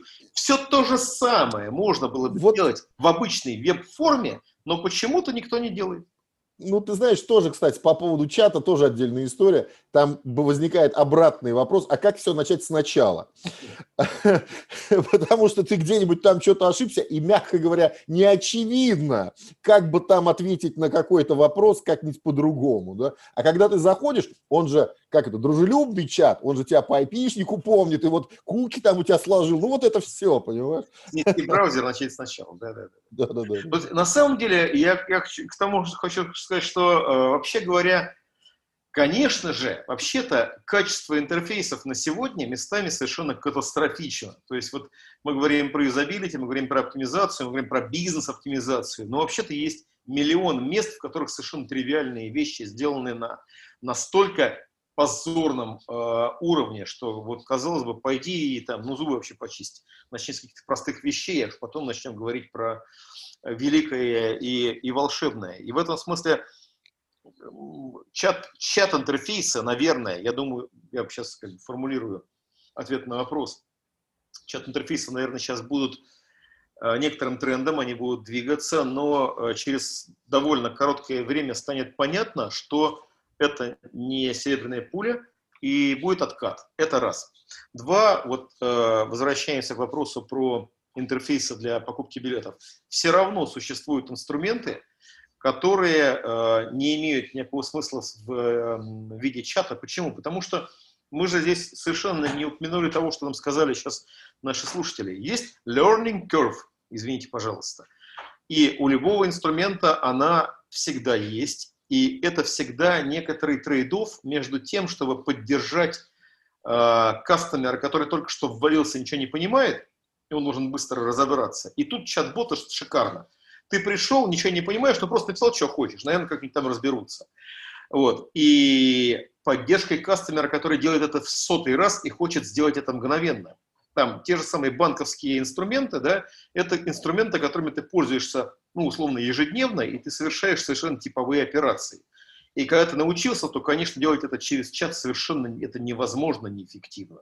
Это гораздо проще делается через правильно построенный нормальный юзер-интерфейс. Тут мы выходим тоже, Дим, мне кажется, в твою епархию, да, потому что существует очевидный вопрос про структуризацию интерфейса с точки зрения э, того, какие часто делаемые действия выводятся вперед, какие редко делаемые действия выводятся назад. И возможно, что идеальный правильный ответ выглядит примерно так. Должны быть инструменты для очень частых действий, которые делаются традиционным образом. Это кнопочки, интерфейсики, обычные такие юзер-интерфейсы. Да? И должны быть чат-интерфейсы, которые поддерживают основ, остальной ворох нетиповых задач, еще и потому, что тоже мы все понимаем, что сделать, ну, мы берем там какой-то тот же самый банк, ну, как сегодня, банки у нас пошли хорошо, да, давайте не будем от них уходить. У банка есть три типовых действия, которые закрывают 90% эм, day-to-day операций, да, и есть еще 500 каких-то других Э, услуг, которые тоже, наверное, раз в сто лет бывают нужны, но даже запихивать их в веб-интерфейс или в мобильное приложение – это дорого и неэффективно. Возможно, их надо снести полностью, оставить именно их в чат-боте. И лично я, например, именно так пользуюсь. То есть я на свое банковское приложение открываю, либо это на первой странице, либо я иду сразу в коммуникации с через чат с э, операционистом. Я даже не пытаюсь искать, где там это запрятано в их интерфейсе. По-моему, вот ответ выглядит так. Да, можно его было бы сформулировать, э, э, это даже не моя идея, кем-то была подсмотрена, откуда было просмотрено, что голосовые интерфейсы должны выполнять функции кроличьих норм через всю вот эту вот иерархию ссылок и так далее, и так далее. И ты даже не понимаешь, куда тебе идти, там всегда будут сложности с этим Ой, тебе там помогут. Там же, ладно бы был чат. Так там же выкидывается, значит, вот такой чат. А что вы хотите? А вот, может, вы вот это хотите или вот это хотите? И ты судорожно листаешь вниз, где там кнопка «Поговорить с оператором». Если ее там нету, то ну, то есть нет, там тоже нет шортката, они тоже пытаются структурировать этот чат там внутри. Артем, ну это же вопрос к нам на самом деле? Это вопрос о правильной реализации чат-интерфейсов, которые тоже надо правильно делать. И это то, о чем я изначально вот в самом начале заговорил. Попытка в чат-интерфейсах все свалить на автоматизацию и на чат-боты, она, очевидно, не удалась. Это прям видно. И, а, и, но при этом есть хорошие примеры. Я сейчас не буду называть э, эти примеры, э, ну, просто не буду. Но есть примеры, в которых есть чат-интерфейс, и ты понимаешь, что, в общем-то, как правило, по дефолту тебе отвечает человек, а какие-то попытки зашорткатить и подкатить тебе э, автоматизированный ответ, они сделаны правильно и не лезут на каждое твое э, предложение, а только цепляются за какие-то, ну, реально частые вещи, которые, которые, наверное, и правда реально осмысленно зашорткатить. То есть, если ты узнаешь, что клиент хочет некоторого банального действия, которое есть в интерфейсе, ну, ну скажи что нажми туда и пойдет, там все сделаешь. Это, в общем-то, э, проблем-то не вызывает, тем более, что мы тоже понимаем, что живых людей там мало с той стороны, его придется ждать. Ну, да. Дима, ты улыбаешься, Ольга, Ольга э, сделала плохую услугу нам, э, задав свой вопрос про чат-боты, который, э, естественно, вопрос сейчас является трендовым. Мы бросились терзать этот, клочок, который как бульдоги, и не можем остановиться. Между тем, мы уже в эфире полтора часа, больше чуть-чуть. Нам нужно бы подвести какой-то итог, дать людям передохнуть и выдохнуть самим тоже. Мой, мой, мое предложение по итогам. Нам нужно чаще встречаться. Это самый лучший тост всегда, когда не знаешь, о чем сказать. Давайте выпьем за, за дружбу. Я просто смотрю на собрание этих трех бородачей, мне бы хотелось, чтобы они собирались чаще, и предлагаю это делать, например, раз в месяц. И поэтому наши, у нас очень лояльные сегодня слушатели, немногочисленные, но прямо лояльные-лояльные, они не уходят а, хотя мы уже полтора часа а, тут о чем-то разговариваем, и будем надеяться, что они придут к нам еще через месяц и тоже поделиться с нами своими эмоциями относительно цифровизации. А, потому что тема стратегии, как мне кажется, сегодня обозначена. Мы прямо накидали такие кирпичи, но эти блоки даже еще не поставлены друг на друга, в какой-то конфигурацию они еще не, не начали вставать, а нам нужно явно добиться какого-то более стройной конструкции. Сегодня была первая встреча и первый подход к снаряду. И тогда предлагаю, сегодня у нас 12 августа, например, 12 сентября, встретиться и провести а, такую ревизию а, того, что мы сейчас понимаем под цифровой стратегией развития бизнеса. Я, как и ожидал, это суббота. Ну, давай 11 Ну, или в среду. Хорошо. В пятницу встречается? Ты чего? Ну, в смысле, в онлайне. Ну, Сейчас в пятницу встречается в офлайне, да. Ну, ладно. Да, кстати, в среду это хорошая мысль. Давай, наверное, нас, на, там, на следующую среду это назначим. Э, наверное, надо обратиться к нашим слушателям и к тем, кто вживую сейчас нас слушает, к тем, кто будет нас слушать или смотреть э, в записи с предложением как-то прокоммуницировать с нами.